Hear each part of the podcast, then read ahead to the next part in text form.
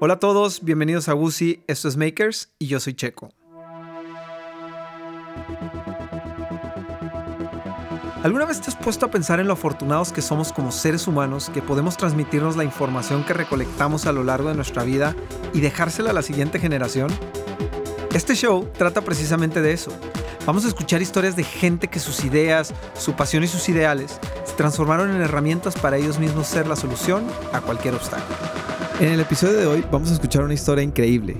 Esa es la de Dani Ancira y su proyecto La Cana. Me encantó haber podido platicar con ella y conocer un poquito de lo que se trata su proyecto, pues es un proyecto que lleva esperanza a quien más lo necesita. Justo antes de arrancar la, la, la entrevista que estamos arrancando, platicaba con, con la persona que está aquí enfrente de mí y le explicaba cómo el concepto de este podcast es que, o show, como le quieran llamar, este, es que en la mayoría de las circunstancias me encantaría no conocer tanto de las historias de, quien, de quien nos va a platicar. En algunas ocasiones se puede, en otras no. Lo que más me emociona es cuando se da el hecho de que no conozca tanto, porque me gusta que sea, que sea nuevo también para mí. Y hoy es un día, un día así. La persona que tengo enfrente tiene un movimiento, empezó un movimiento que se llama La Cana. Este movimiento, no me pregunten por qué, no sé si en una noche de insomnio o no sé por qué me lo topo en Instagram, empiezo a ver, me empiezo a meter, prendo una, un TED Talk que tiene ella, lo apago porque digo, no, me voy a enterar de todo lo que hace, le escribo por Instagram y wow, tiene la apertura de, de escribirnos de regreso y de, y de hoy estar aquí con nosotros. El movimiento es increíble, quiero que ella nos lo vaya describiendo mejor conforme vayamos desglosando la historia. Pero Dani Ancira, muchas gracias por estar aquí. ¿Cómo estás? Muchas gracias. Muy contenta de estar aquí, platicarles un poquito de mí, de lo que hacemos en la cana. Qué bueno. Venga. Este, mira, la primera parte de cómo, la, forma en la que la mayor parte de, la, mayor parte de las veces arranco este, este tipo de pláticas es preguntando por qué haces lo que haces, pero no, o sea, no la razón, sino cómo te empiezas a acercar a tú empezar a darte cuenta que están sucediendo cosas allá afuera que a lo mejor tu intervención puede empezar a cambiar las cosas un poquito, ¿no? Claro.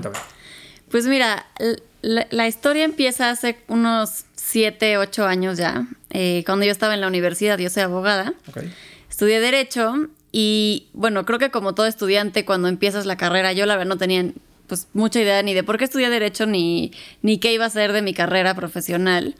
Eh, pero un día un maestro nos invitó a conocer un reclusorio en el Estado de México, el, penal de Barrientos, porque la universidad, la NAHUAC, donde yo estudié, tenía un programa de voluntariado para que los alumnos y alumnas de Derecho dieran eh, asesoría jurídica pro bono a personas en prisión, ¿no? Los hombres a los hombres y las mujeres a las mujeres.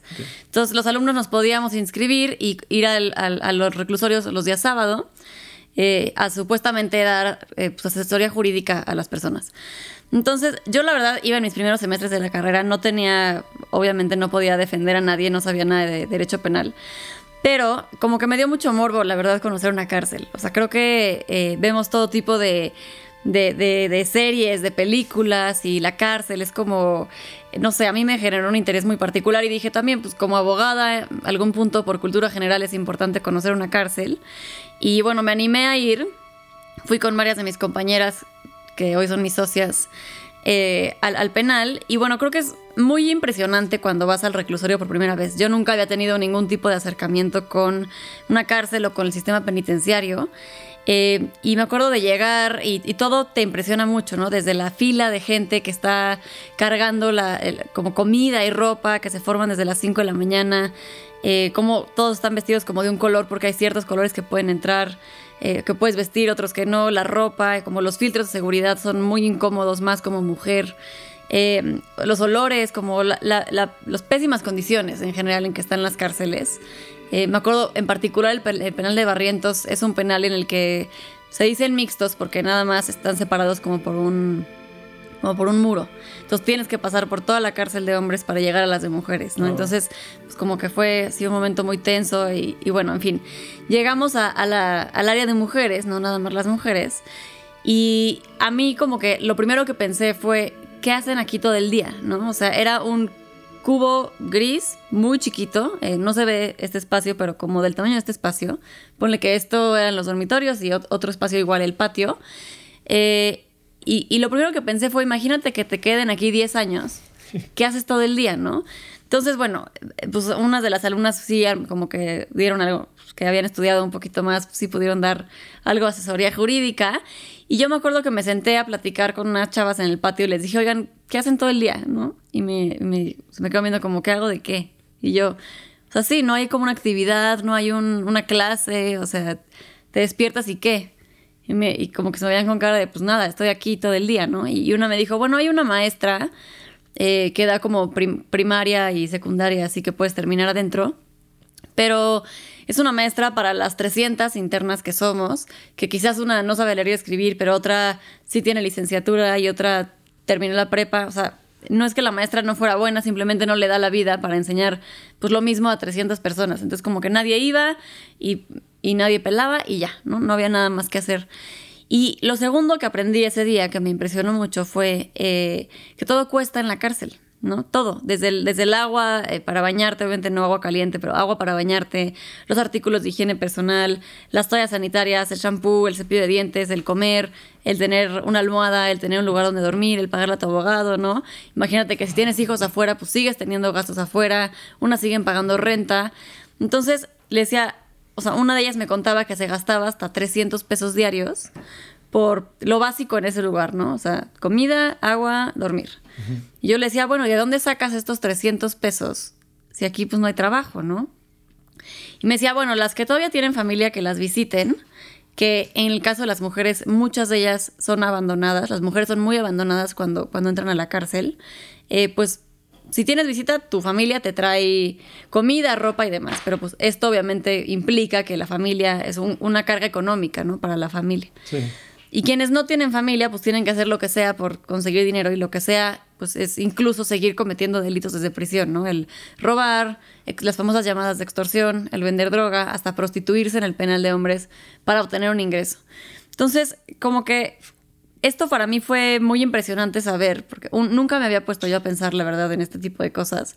Y dos, me quedé pensando entonces, ¿para qué existen las cárceles? Porque estamos orillando a la gente a los mismos contextos de pobreza y de violencia que quizás los llevaron a prisión a primer lugar. Y la gente en prisión no aprende nada nuevo, siguen cometiendo delitos, entonces, pues, ¿por qué estamos encerrando a tanta gente, no? Entonces, ese fue como mi primer acercamiento con la cárcel. Eh, me fui involucrando cada vez más en este programa de voluntariado. Y vimos que muchas mujeres ya sabían tejer y hacían como estas típicas artesanías que venden en todos lados, que compras más bien por ayudar, más que porque realmente te gusten y luego lo dejas en tu coche y ya. Eh, dijimos, bueno, hay que traerles un diseño un poquito más comercial, eh, que lo hagan aquí los vendemos afuera y así ellas pueden tener un ingreso. Entonces así es como, como empieza la cana. Ok, venga. Fíjate, una de las cosas que me, yéndome un poquito para atrás, ¿por qué estudias derecho? O sea, ¿por qué escogiste estudiar derecho? Mira, la verdad, em, una importante razón fue porque odio matemáticas. Ok, venga. Y cuando me tocó, cuando me tocó como escoger área, ves que era área 1 y 2, dije la 4 no tiene matemáticas, ¿no? eh, sí, sí me llamaban la atención muchos temas. Tengo un papá abogado, entonces creo que eso hizo una, pues... Una conexión. Una, una, como que me orilló. Yo creo que mis dos hermanos grandes no fueron abogados y yo como que dijo es mi última chance y, y, la verdad siempre me llamó la atención. Esa es una carrera que me encanta, no me arrepiento para nada de estudiarla. Eh, me encantó, de hecho luego hice una maestría y demás.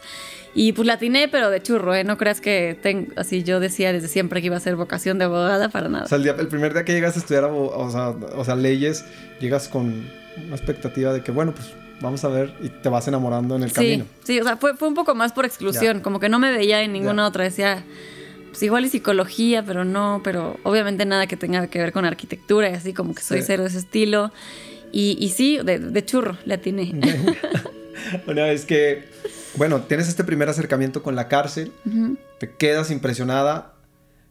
¿Cuál es ese diálogo con el que tú empiezas a, interactuar para poderle empezar a dar forma a decir, oye, pues si podemos hacer esto? Digo, ahorita hablabas de llevarles un diseño un poquito más comercial, pero ¿cómo va, o sea, cómo se va, cómo va tomando forma en tu cabeza para después llevarlo a la, a la práctica? Pues, mira, creo que influyeron varias cosas, ¿no? Una de ellas es que la verdad la idea no es mía, se la copié a mi abuela. Ah, venga. Este, mi abuela eh, ya murió hace como unos cuatro años. Ella estaba involucrada en muchos temas sociales, le encantaba y siempre nos llevaba, pues, que si el refugio de mujeres, eh, que si el hospital, ¿no? El, regalarle eh, chamarras a los niños chiquitos, se involucró en mil, mil causas eh, y una de ellas era justo las personas en prisión, ¿no? Ah, ella es de un, del, norte del país, de un lugar que se llama Musquis, Coahuila. Oh, venga. Y ella, este,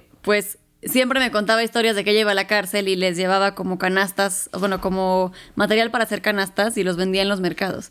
Entonces me contaba todo tipo de historias de la cárcel. Entonces no fue como que de la nada yo dije, ah, que trabajan en la cárcel, ¿no? Como que yo crecí escuchando historias de la cárcel y pues en alguna forma como que lo normalicé, yo creo, ¿no? El, trabajar en la cárcel. Nunca fui con ella al reclusorio, ya ella, o sea, después vivió en Ciudad de México y, demás, pero ella me contaba estas historias y como que desde ahí eh, tuve pues esta espinita, yo creo, y que tampoco fue tan raro para mí de la nada decir, pues que trabajen en la cárcel, ¿no? Como que de ahí viene la idea. Ok, ¿y, y, cómo, y cómo empiezas a, darle, a darle forma? Porque ahorita hablabas de tus socias, ¿cómo empiezas a, involucrar gente, a empezar a, pues mira, creo echar que a andar a los demás? Un, una cosa clave de la cana, o sea, del éxito que hemos tenido es como que, que justo nos, nos juntamos cuatro mujeres que nos apasionó la causa así instantáneamente, ¿no? Entonces, y que cada una tiene un perfil muy distinto y ahorita te platico como ya ahorita en, en qué estamos hoy. Sí. Pero, pues empezamos a ir, empezamos a ver que la necesidad más inmediata, al menos que nosotros percibimos, era como este tema económico, ¿no? De, es que yo no tengo dinero y tengo tres hijas afuera y ya la tuve que sacar de la escuela y mi hijo ya tuvo que dejar la escuela para trabajar, para ayudarme aquí. O sea, como estos problemas, entonces dijimos, hay que enfocarnos en el tema económico, en el tema laboral. Eh, y también es un tema productivo, ¿no? Que la gente tenga algo que hacer en el día. El no, el no hacer nada implicaba que pues, se drogaran más o que se pelearan más entre ellas o que te estés metiendo en problemas o que te estés volviendo loca de la desesperación, de la ansiedad, de la angustia, ¿no? Y una de, las mujeres eh, privadas de la libertad tejía como estos ositos de peluche que tenía mil encargos, como de, o de la visita que viene y, y, le gustó y se lo encarga para el siguiente fin que viene, o el cumpleaños de alguien y le querían regalar algo. Entonces dijimos, bueno, pues peluches por lo visto se... O sea, somos abogadas, no sabemos nada de diseño eh, para todo esto, ¿no? Em, pues hay que empezar a hacer peluches. Pero obviamente nadie de nosotras sabe tejer ni sabe hacer nada. Entonces eh, la señora que trabajaba en casa de mis papás, digo trabajaba porque ya trabaja en la cana, obviamente, eh, sabe tejer increíble, ¿no? Y yo siempre la veía que estaba ahí tejiendo pues, ropita y chambritas y demás. Y le dije, oye, ¿no te interesa un día venir eh, pues a la cárcel a enseñar. Y me dijo, sí, claro. Y ya se metió con nosotras desde el principio eh, y es buenísima. Yo, siempre digo que si ella no existe, la cana se acaba para siempre. Em, ella les empezó a enseñar a tejer eh, poco a poco. De pronto eran dos mujeres, de pronto tres. Y bueno, ya estamos en seis reclusorios. Órale. Ahora que, ahorita que que, que, platicabas sobre, sobre este tema de cómo vas involucrando a la gente para que aprenda a tejer y todo. ¿Cómo empiezas a involucrar a la gente de los reclusorios para que, para que les permitan el acceso al, al proyecto? ¿Cómo, ¿Cómo se le empieza a dar forma a una cosa de esas? Pues la verdad es que nosotros la tuvimos muy fácil porque como empezamos con la universidad, el vínculo siempre lo tuvo la universidad. Entonces no es que de la nada llegamos a tocar la puerta de la cárcel y decir, hola, quiero trabajar aquí a tejer. Eh, como que empezamos a ir como un proyecto de la universidad. Eh, los, fines de semana nos empezaron a conocer y de pronto fue, queremos seguir trayendo trabajo y no hubo ningún problema. Entonces la verdad esta sí, sí fue una ventaja enorme como tener el respaldo institucional pues, de la universidad. Sí, sí. Ahora, a nivel personal, a ti, ¿cómo, o sea, cuál, es, cuál es el, este, cómo es el inicio de, una de estas cosas? Me refiero a que, no sé, digo, y corrígeme si estoy, mal, la verdad es que no, no, tengo ni idea. Eh,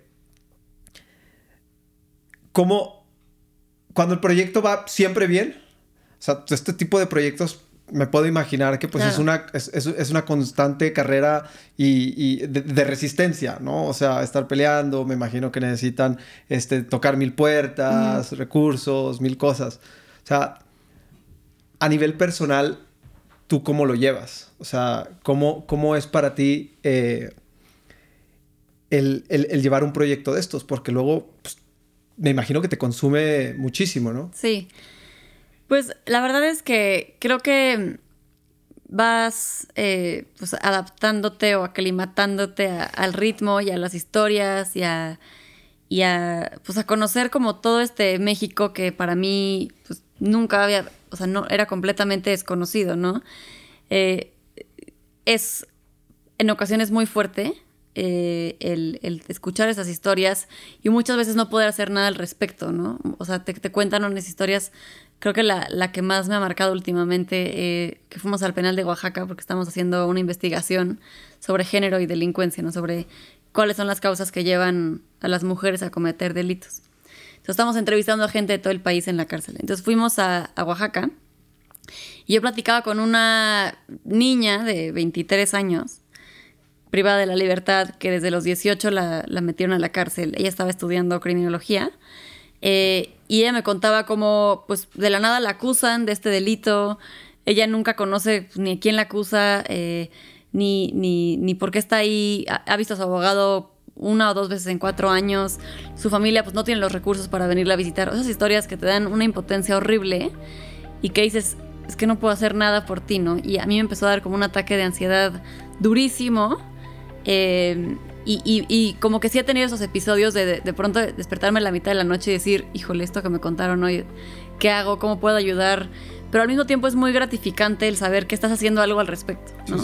Que, que, por muchas otras mujeres sí las puedes ayudar o que simplemente hablando de esto y, y visibilizando la situación de estas mujeres, estás haciendo mucho, ¿no? O sea, no es que te estés quedando con los brazos cruzados y, y, no. Entonces, como que para mí ha sido el saber balancear el, pues que tú puedes ayudar hasta cierto punto. También nos ha pasado que pues, ayudamos a una mujer muchos años y al final regresa a la cárcel, ¿no? Mm. O regresa con esa pareja que, que la golpeaba, que abusaba de ella y que fue la razón por la que ella llegó a la cárcel y regresan con esa pareja. Entonces, antes me frustraba mucho yo y ahorita también es decir, bueno, yo le di estas herramientas, yo le ayudé a que aprendiera tal cosa quizás le dimos esta oportunidad, pero ya no es mi responsabilidad las acciones que esta persona decida tomar, ¿no? O, Entonces, creo que es, para mí ha sido un aprendizaje de saber balancear y de saber cuál es tu lugar en la historia de la vida de otras personas. No puedes resolver la vida de todo el mundo, tú puedes hacer hasta cierto punto y de ahí ya no depende de ti y quedarte en paz con que tú lo estás dando todo, que tú le estás echando todas las ganas y eso a mí es lo que, lo que me da pues mucha paz y mucha motivación también. Porque luego está el otro lado de la moneda, ¿no? Veía ayer en una foto de Instagram que subías de ah, una persona que, que, empezó con ustedes dentro del, del reclusorio. Y... Exacto. O sea, tenemos también otras historias increíbles, como, como la que les contaba ayer en Instagram de esta chava que, pues, de hecho hoy fue otra. Eh, que se, se atrevió a regresar al penal, ¿no? Ella me decía antes de entrar, me decía, Promete que, prométeme que voy a salir de aquí. Y yo le decía, vas a salir, o sea, aquí estamos todas, nadie te va a dejar adentro. Y de hecho nos moríamos de risa este, en el coche de regreso porque nos decía, por favor no me dejen adentro, por favor. Y nosotros, nadie te deja adentro, ya saliste, ya estás libre, eres muy valiente por estar haciendo esto. Y de pronto, o sea, cuando llegas a la cárcel es como cuando llegas aquí, que tienes que firmar que llegaste y que saliste, ¿no? O sea, un libro de registro. Íbamos como 15 personas porque tuvimos un evento en el penal. Y de salida, pues ya salimos todas y le digo, ves, ya saliste, ya respira. Y de pronto le gritan, este, Adri, regresa, regresa. Y ella, no, ¿por qué regreso? ¿Por qué regreso? No, que regreses, que regreses. Y ella, no, ¿por qué? Y le dice el custodio, se te olvidó firmar tu salida. Y ella, no, ya sabes. Entonces, no, ya se moría de risa. Decía, ¿por qué me tiene que pasar esto? A mí, justo de las 15 personas que venimos, la única que no firmó fui yo. Eh, pero bueno, sí, están esas historias de esta chava que tuvo la valentía de entrar otra vez a la cárcel, hablarle a sus compañeras, decirles, yo estuve donde están ustedes y ahora estoy acá y tengo un trabajo y soy independiente y tengo una red de apoyo y estoy feliz. Hoy este, fue otra chava que salió hace tres meses, o sea, hace menos, porque Adri salió hace como, yo creo que un año. Eh, salió hace tres meses, igual, lo mismo, les decía, involúcrense, yo sé que aquí a veces pues te gana la depresión o te gana algún vicio o la ansiedad o lo que sea, pero yo ya pasé por donde están ustedes y de hecho se encontró a otra del penal donde ella estaba y fue también muy emotivo. Entonces también están estas historias que, que también dices, híjole, todo valió la pena y, y, estamos haciendo algo increíble. Y es que aparte tus días pues están llenos de... De montañas rusas de, de emociones, ¿no? Porque debe de ser ahorita que, que, empezabas a, o sea, que, nos, que me transmitías un poquito el, el cómo a veces la impotencia de no poder hacer algo más, este, de aprender como a decir, híjole, pues yo hasta aquí, pero suena, en palabras suena muy, este, pues de cierta forma como muy lógico, ¿no? Es el, pues sí, es que tú tienes que aprender a que nada más hasta aquí llegas o lo que sea. Y dices, pues sí, pero pues ¿cómo le hago, no? Como cuando te corta la novia y dices, ya no pienses en ella. Sí, es como, ¿cómo? No puedo, no. Entonces, este, ¿qué significa ser emprendedora social? Me refiero a qué significa en el día a día, o sea, qué significa, empiezo por aquí, eh, que tienes una misión más grande porque lo que estás tratando de hacer pues impacta la vida de muchas personas que a veces bueno pues uno cuando está tratando de emprender algo al final de cuentas si dejas o no dejas de hacer pues el impacto cae sobre ti no o sea qué, qué, qué tanto significa a qué cosas renuncias con qué, cosas te quedas qué cosas te da qué cosas te quita pues mira tiene muchísimo de los dos. O sea creo que el tener un trabajo o sea el ser empleada eh, pues te da como esta seguridad de que siempre vas a tener tu quincena, de que tienes un horario, de que no tienes que preocuparte porque quién paga la nómina y el agua y la luz y el gas y que si no sé quién va a faltar a trabajar. O sea, te da eso, eh, te da una estabilidad, eh, pero para mí ser emprendedora pues muchas veces es difícil, ¿no? Porque de, pronto sí, ahorita ya, ya tenemos cinco años de como de formalmente habernos constituido y hemos crecido mucho y estamos muy estables y demás, pero sí había muchas veces que era, híjole, ¿cómo voy a pagar esta quincena? ¿qué, qué voy a hacer para eh, pagarla a todos? ¿Cómo voy a sacar este pedido gigante? Eh, ¿Cómo...? O sea, yo estoy del peor humor, pero yo tengo que estar bien para que la gente que trabaja contigo pues también esté motivada, ¿no? Este, es estar pues siendo muy creativa. Para mí es mucha creatividad constantemente de qué vamos a hacer en este tema, cómo vamos a innovar, qué es, qué es campañas vamos a sacar nuevas, porque luego pues de pronto también la gente, pues tus clientes o tus donantes los tienes que mantener pues ahí eh, como muy eh, pues atados a la causa, ¿no? Interesados por la causa. Entonces, para mí creo que todo es ser muy creativa y, muy comprometida, pero creo que lo más importante es que te tiene que apasionar, o sea, te tiene que encantar lo que haces porque hay días horribles, hay días increíbles, pero hay días que sí dices, híjole, ¿cómo me salgo de aquí sin que nadie se dé cuenta? y ya nadie me moleste. sí, sí, sí, claro. Entonces, pero te decía que con mis socias comparto como mucho esta pasión de, de que nos encanta la cana, nos encanta la causa y, estamos todo el tiempo viendo qué, hacemos juntas, qué, alianza, qué proyecto, y, nos mantienen constantemente motivadas como esta pasión que compartimos por la causa. ¿Quiénes son tus socias y qué hace cada quien? Mira, eh, somos tres abogadas y una psicóloga. En la cana trabajamos 24 personas, solamente uno es hombre. este, entonces somos prácticamente puras mujeres. Son, se llaman Raquel, eh, Wendy y Mercedes. Raquel y Wendy son abogadas y Mercedes psicóloga. Eh, nos encargamos cada una de un área. Entonces, si quieres te platico un poquito como de cada área. Eh, yo me encargo de la parte de producción y comercialización de todos los productos que son hechos eh, en, en, las cárceles, ¿no? Trabajamos en seis cárceles de mujeres, em, con aproximadamente 200 mujeres, y acabamos de empezar nuestro modelo de franquicia que ahorita te, te platico. Después, Raquel lleva un área que se llama Proyecto Libertad, que es para defender a mujeres injustamente encarceladas o que sufrieron alguna violación a sus derechos humanos eh, pues durante el, encarcelamiento. Ella es abogada penalista y se encarga de esta área. Después Wendy, eh, también abogada, eh, se encarga del programa de incidencia en políticas públicas, porque como que nos hemos dado cuenta también que pues el trabajar en cárceles hacen mucha falta pues estas políticas, por ejemplo, en, en, el tema de trabajo penitenciario, que nosotros pues obviamente hacemos mucho no existe una, una regulación, una legislación que diga que establezca el salario mínimo en prisión, un mecanismo de vigilancia para que no se explote la gente, porque eso pasa mucho, eh, o pues facilidades para que las empresas puedan trabajar en prisión y que se promueva el trabajo dentro de prisión. Entonces, lo que hacemos es, trabajamos, estamos trabajando ahorita de la mano de pues, varios legisladores para eh, promover una reforma a la Ley Nacional de Ejecución Penal para que se incluya el trabajo penitenciario. O nos involucramos como eso en tema más legislativo, pues para mejorar las condiciones del sistema penitenciario. Y Mercedes es la psicóloga, tenemos todo un área de salud mental, que esta pues la, la metimos un poquito después, porque nos dimos cuenta que pues si queríamos hablar realmente de reinserción social, no es nada más le voy a dar trabajo a una persona o le voy a enseñar a tejer o le voy a enseñar a usar una máquina de coser y ya le va a cambiar la vida. Y, nos dimos cuenta por muchas historias, y, te platico una que a mí me marcó mucho. Eh, cuando empezamos ya a crecer y a tener más pedidos y empezamos a hacer como bolos para eventos y regalitos y demás, nos teníamos un pedido muy grande de 50 ositos para unos bolos de un bautizo, ¿no? Entonces yo les dije, bueno, llego el viernes eh, por los bolos porque el bautizo es el sábado. Perfecto. Entonces llego el siguiente viernes y le digo, oye, ¿y los bolos? A la chava que se los encargué. Y me dice, no, la verdad no trabajé. Y yo, ¿cómo que no trabajaste? Pero es el bautizo mañana, ya sabes, yo pensando, nada que ver. Y me dice, este, es que me, me llegó pues mi notificación de que me acaban de condenar a 30 años y no tuve la, la energía de pararme de mi cama a trabajar. Entonces, como que fue, fue pues un abrir los ojos, decir, claro, estoy trabajando con una población que pues tenemos que mantener motivada y productiva, así te queden 30 años en la cárcel, ¿no? Entonces metimos este eje de salud mental.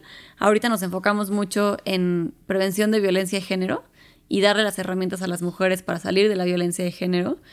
Em, porque también muchas de las mujeres llegan ahí por la pareja, ¿no? Por el novio, por el esposo, etcétera. Y también mucho en prevención de adicciones, que también es una de las principales causas por las que las mujeres entran a prisión.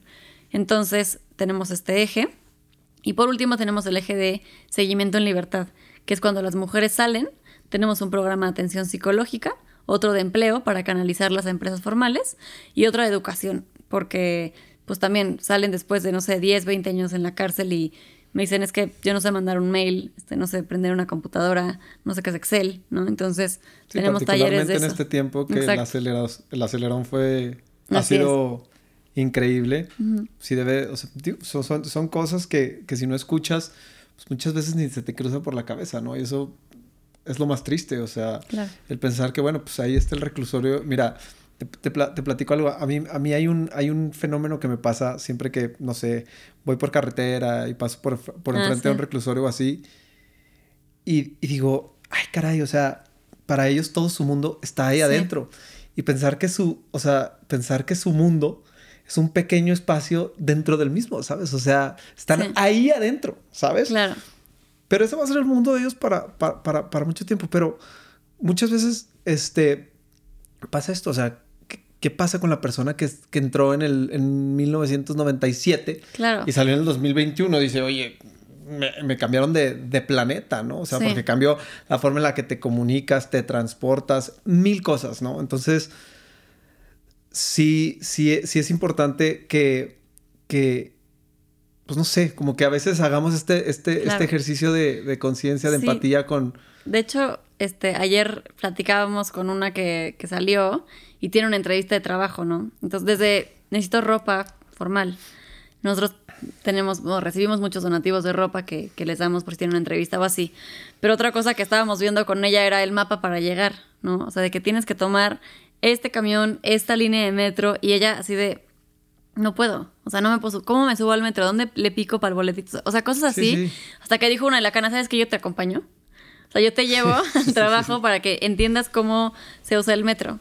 O sea, porque ni se acordaba, ¿sabes? o sea, como detallitos así. O sea, me imagino, sigo, no sé cómo se compraba el boleto hace 20 años, no, sé de aquí a la Ciudad de México, pero... Como que decía, no, no voy a poder llegar. O sea, porque ni siquiera ubico nada. O sea, si me pierdo, estoy frita, porque no voy a saber ni dónde estoy, ni nada. Entonces, o sea, cosas así de cómo moverte en el transporte. Cuando estás abajo, así, que no quieres volver a saber nada más de la vida de, de la cana y dices, ya, ¿cuál es el diálogo que mantienes contigo misma para para mantenerte ahí y para, para no dejarte caer, ¿no? Pues no podemos permitir quedarse caer. Bueno, creo que ya no me puedo ir sin que nadie se dé cuenta porque me cacharían. Sí, sí. Eh, la verdad, me, me, acuerdo como de las cosas buenas, o sea, de por qué estoy aquí, de las historias, o sea, me acuerdo como lo mucho que me gusta mi trabajo. Sí, sí me siento muy afortunada que, todos los días disfruto muchísimo lo que hago, ni siento que estoy trabajando. Hay días muy intensos que pues, igual acabo agotada y así, pero disfruto mucho todo lo que hago en mi día. Entonces como que me acuerdo de eso y, en general me, como que me pesa mucho más lo feliz que me hace mi trabajo y el equipo que hemos creado y los logros que tenemos, que claro. pues ya es como un berrinche que se me pasa ella. Sí, sí, sí. ¿Cuál es la labor que hay que hacer para que uno de estos movimientos, como la cana, pues son movimientos que tienen que tocar la luz, ¿no? Y, que la gente los conozca y que estén ahí. ¿Cuál es, cómo, es, ¿Cómo es la labor para lograr algo, algo así? Pues la verdad es que no, sé si existe como una fórmula mágica para, dar a conocer. No, bueno, en tu experiencia, ¿cómo ha sido? Yo creo que nosotros, eh, siendo como muy sinceras y siendo nosotras mismas y hablando de lo que realmente sentimos y vemos y creemos, en, en este caso es pues simplemente hablar de esas historias que no conocemos, ¿no? Igual y no por malas personas ni porque no nos importe, pero quizás porque nadie nos ha hablado nunca de la cárcel ni de qué pasa en la cárcel. Entonces, como que a mí me, o sea, me sirve mucho el decir, a ver, yo que no sabía antes que me impresionó, ¿no? Entonces, por ejemplo, yo hablo mucho de que cómo todo cuesta. O sea, hay gente que pues nunca piensa que, que si a alguien le cobran lo que come o que cuesta el pagar una cama. Entonces, como que hablar de esas historias que tú sabes que quizás la gente no sabe y que sabes que podrían empatizar con eso, ¿no? Porque algo que nos pasa muchísimo en la cana es que nos dicen como, yo no quiero ayudar a delincuentes, entonces yo nunca voy a apoyar tu organización, yo nunca voy a comprar un producto y este que nos ponen así de que no las voy a seguir y es como, pues no nos sigas. Sí, claro. Y lo comentes, ¿no? Pero bueno, todo el día nos dicen cosas así de que ayudamos a delincuentes y demás. Entonces, parte de la labor que, tenemos es pues como contar esta otra historia, ¿no? De, de, las cárceles, la realidad de las cárceles. Y no se trata para nada de pues, justificar la delincuencia, ni, ni, ni mucho menos, pero sí es decir, eh, pues realmente quiénes son las personas que están en la cárcel, ¿Qué, por qué llegaron ahí, cuáles son las condiciones. Y, y como que contando estas historias, nosotros al menos hemos logrado que la gente pues empatice mucho más con las caras, ¿no? Con las historias, con, con, todo lo que contamos. Entonces yo creo que es encontrar pues este punto de conexión con, con, la gente, o sea, con la sociedad, con la audiencia, en la que sabes que ellos podrían conectar con tu causa también. Entonces como que usamos mucho esto eh, para que cada vez más gente se sume, ¿no? Porque creo que, no sé, decimos mucho, pues tú estás, estás de acuerdo que, que metan a un ladrón a la cárcel, ¿no? Y nos dicen, pues sí, pero tú quieres que en esa cárcel el ladrón aprenda cómo robar mejor y no aprenda, no tenga trabajo cuando salga, porque pues va a volver a robar. Es como, no, yo no quiero eso. Ah, ok, entonces, te algo que se meta en la cárcel, yo también, pero a una cárcel que aprenda cosas nuevas para que ya no vuelva a ser un ladrón. Entonces, como que ahí la gente empieza a decir como, sí, bueno, ok, estoy de acuerdo, ya, ya creo un poquito más como en tu misión, ¿no? O decir, bueno, esa señora que vendía droga y que por eso está en la cárcel, que sí cometió el delito, pero pues quizás lo cometió porque es dinero fácil, es dinero rápido, tenía cinco hijos, es mamá soltera, ¿no? Entonces como que para nosotros encontrar ese punto de conexión es lo que creo yo que ha hecho que más gente se sume. Ya. ¿Te das tiempos libres o...? Sí, sí, La verdad nunca contesto el teléfono en fines de semana. Eh, ¿Y te costó aprender a hacer eso? Sí, ¿sí? muchísimo casi no, o sea, he aprendido como a sí desconectarme sábado y domingo al menos. Hay veces que los domingos sí ya regreso a trabajar, pero sí trato de, darme... espacio. Sí, mi espacio. Sí, porque lo, lo que te decía, ¿no? Se me hace como que puede ser puede ser difícil. Ahorita al principio, bueno, durante el programa me contabas que nos ibas a platicar en qué estaban ahorita. Sí. ¿Y en, qué están haciendo con Pues mira, tenemos muchos proyectos como nuevos. Sí. Eh, uno de ellos es que ahora estamos, pues como que adaptamos nuestro modelo de reinserción para mujeres de 18 a 29 años, que es otra cosa que yo no sabía. Es que más de la mitad de la población penitenciaria tiene entre 18 y 29 años. Entonces imagínate, son pues gente muy joven que, que le queda pues toda una vida productiva por delante y que eventualmente va a salir en una edad laboral muy activa y que eh, pues tienes que como que justo agarrarlas ahí para que no regresen a esta vida de violencia. Son delitos que, te decía, como principalmente por la pareja o por alguna adicción, eh, venden droga o demás, o se involucran con la delincuencia organizada, terminan en prisión. Entonces, vamos a trabajar con este grupo de 18 a 29 en el tema de capacitación laboral eh, y de salud mental y de seguimiento en libertad, ¿no? También mucho como con arte, con, teatro y demás, como esta parte creativa. Em, y por otro lado, tenemos el proyecto de franquicias. Y esto lo empezamos porque empezamos a recibir muchas llamadas de gente que decía, oye, yo quiero hacer esto en Puebla o en Querétaro o en Mérida y demás.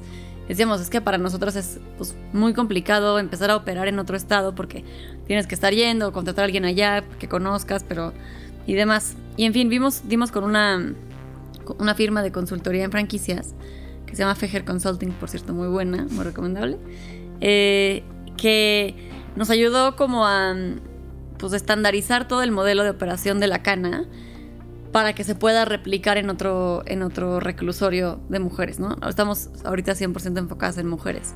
No sé si algún día vamos a hacerlo de nombres, pero ahorita en mujeres. Entonces, estamos lanzando este, este proyecto y bueno, esperamos que con eso este modelo se pueda replicar en más, en más reclusorios del país. Qué bien. Oye, ahorita este, hablabas de, la gente puede consumir estos productos en línea, lo puede hacer en dónde más. ¿O cómo se puede involucrar con, este movimiento? Claro, pues mira, hay muchas formas de, ayudar. La primera es comprando los productos. Los pueden comprar en www.lacana.mx o en nuestras redes sociales arroba lacanamx. Ahí pueden encontrar mil productos. Siempre tenemos de, temporada. Ahorita está la colección navideña. Sacamos igual una muñequita eh, para apoyar nuestros talleres contra la violencia de género en los reclusorios. Eh, también hay para hacer donativos, ya sea en dinero o en especie. Lo que te contaba que recibimos ropa, por ejemplo, para darles pues, a las que van a salir y quizás tienen una entrevista de trabajo. Hay mujeres que salen sin nada, o sea, sin, con su uniforme en la cárcel y ahí y así tienen que irse a donde puedan con quien puedan, porque no existe ningún programa como de atención postpenitenciaria. Entonces pueden donar artículos de higiene personal. Una vez al año llevamos como estos donativos de papel de baño, de toallas sanitarias y demás, cobijas, almohadas. Eh, a los reclusorios pueden donar este tipo de, de productos o de insumos. Y por último, pueden donar tiempo. Hay gente que, y no necesita ser abogada o psicóloga o criminóloga, eso siempre lo digo, porque tenemos, por ejemplo, gente de marketing que nos ayuda a hacer como campañas creativas para promover nuestra causa, nuestros productos, una fotógrafa que nos toma fotos de los productos pues, este, gratis. Eh, entonces, la profesión que seas, creo que si quieres ayudar o piensas que tienes algo que aportar a la causa o ideas o demás, también pueden donar su tiempo. Y ahí en la página justo tenemos una sección de voluntariado donde llenas un cuestionario y te, y te y nos ponemos en contacto contigo. Fíjate, justo ahorita que hablas de, del tiempo, eh, te, voy a, te, voy a, decir algo. Eh, a mí una de las eh, razones por las que quería que estuvieras aquí es porque a mí todo esto que haces me fascina. Bueno, ¿qué hacen? Porque tienes un equipo detrás grande, ¿no? Y es mucha gente a la que está involucrada.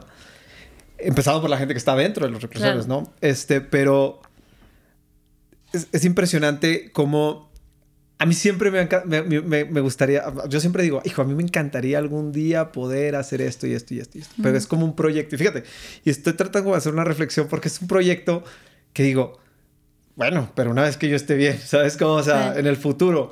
Y la verdad es que creo que, ahorita que lo dices, pues creo que son proyectos que son así, ¿no? Es, es cuestión de decidir porque, porque las causas y las necesidades están allá afuera, o sea, de forma fuerte, ¿sabes?